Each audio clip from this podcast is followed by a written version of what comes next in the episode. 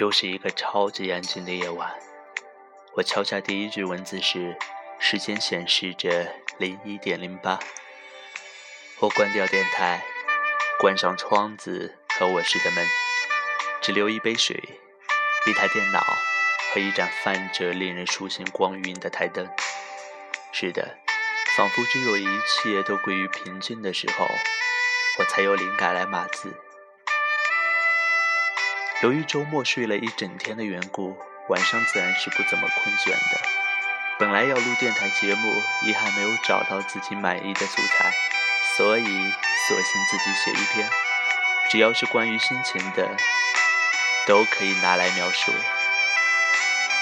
然而想到天亮后又得上班，又得在与自己兴趣爱好截然不同的环境里工作，难免有些无可奈何。嗨。也罢，人不就是在逆境中盘旋生长的吗？随他去，过好眼下的每一时刻便好。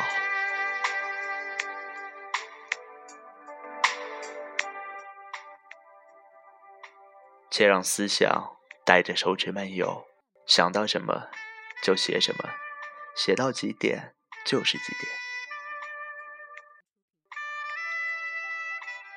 前两天学到一个新的单词 “summate”，只从单词模样来看，它已经算是颜值比较高的了，读出来更是一种莫名的喜欢。我从字典里查到它的意思是“心灵伴侣”“精神伙伴”知音。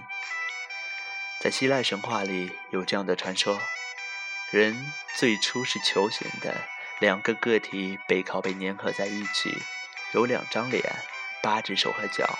两副神之气，宙斯和众神担心人类过于强大，不敬畏神灵，于是把球形的人劈成两半。所以，我们每个人都只是半个人。我们每个人都一直在寻求与自己相结合的另一半。我想，这样的解释大概是很多人可以接受的。纵使我们如何独立而强大。依然无法只身一人走完整个生命的旅途。暂不论爱恨情仇，每个人都会被这个世界所打扰，都要在各不相同的圈子里消费每一天的时光。人之所以有差别，无非就是精神世界的富裕、贫瘠和物质生活的小资、穷困。抛开我暂无过多资本去讨论的关于物质世界的话题。回到精神领域，也许还能找到一些谈资，跟大家聊聊苏美。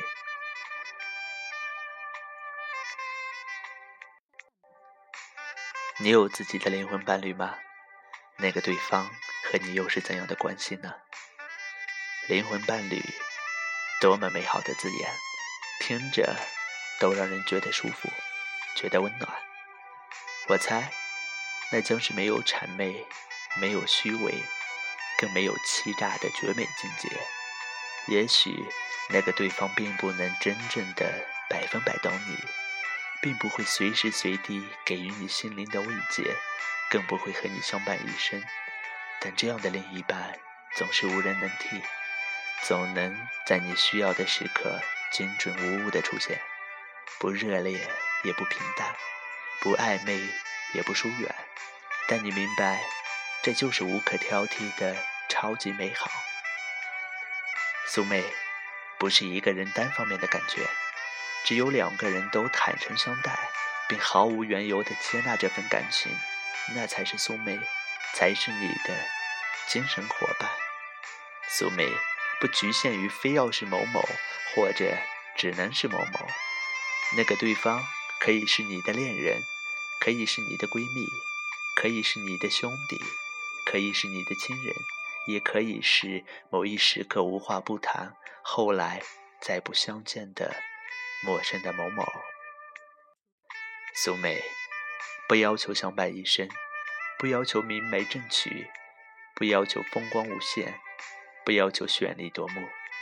我认为，它更是善解的桥梁和引导者，是我们必须要把认知提升到一定高度后才能理解的一种关系。素昧不是绑架感情的光鲜说辞。小孩子眼中的素昧，也许就是跟他一起吃完零食、抄写作业的某个同学；年轻人心中的素昧，也许就是彼此分享心情、灵心灵通透的某个异性伙伴。当然，老年人的素昧。也许就是一起话着家常、一起回忆青春的老伴，或是某位联系了一生的好友。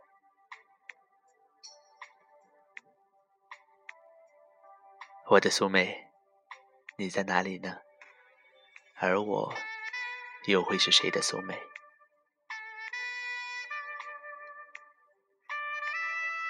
其实，不管你有没有自己的苏妹，都不要紧，更不用刻意去寻找你的灵魂伴侣，因为苏妹注定是无人能替的，所以你，所以她总能被你发现，或者自己来到你的身边。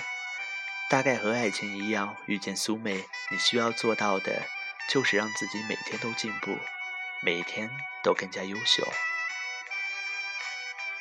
如果你愿意把所有心情分享给另外一个人，而刚好那个对方又会不厌其烦地听你唠叨，你们不用每天联系，不用承诺附加在生命基础上的任何感情，你们可以相爱，可以相知。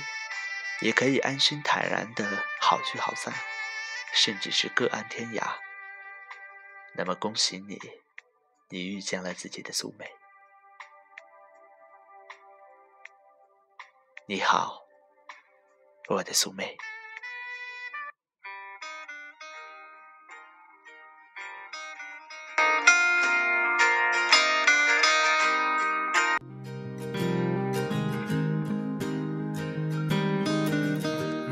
life is brilliant.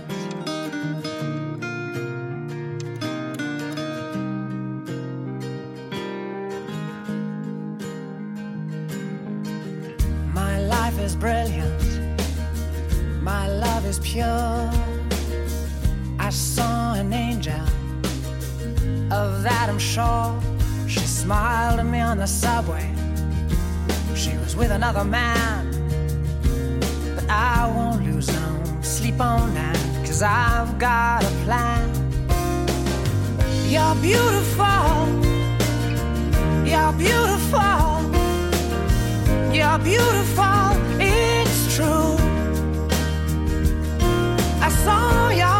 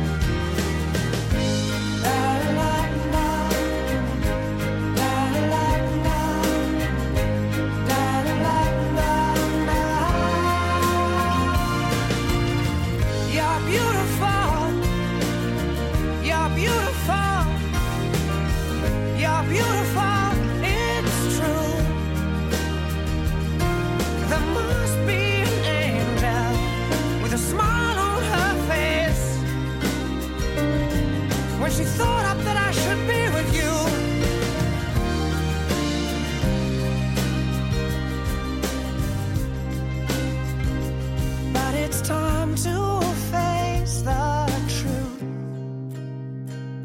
I will never.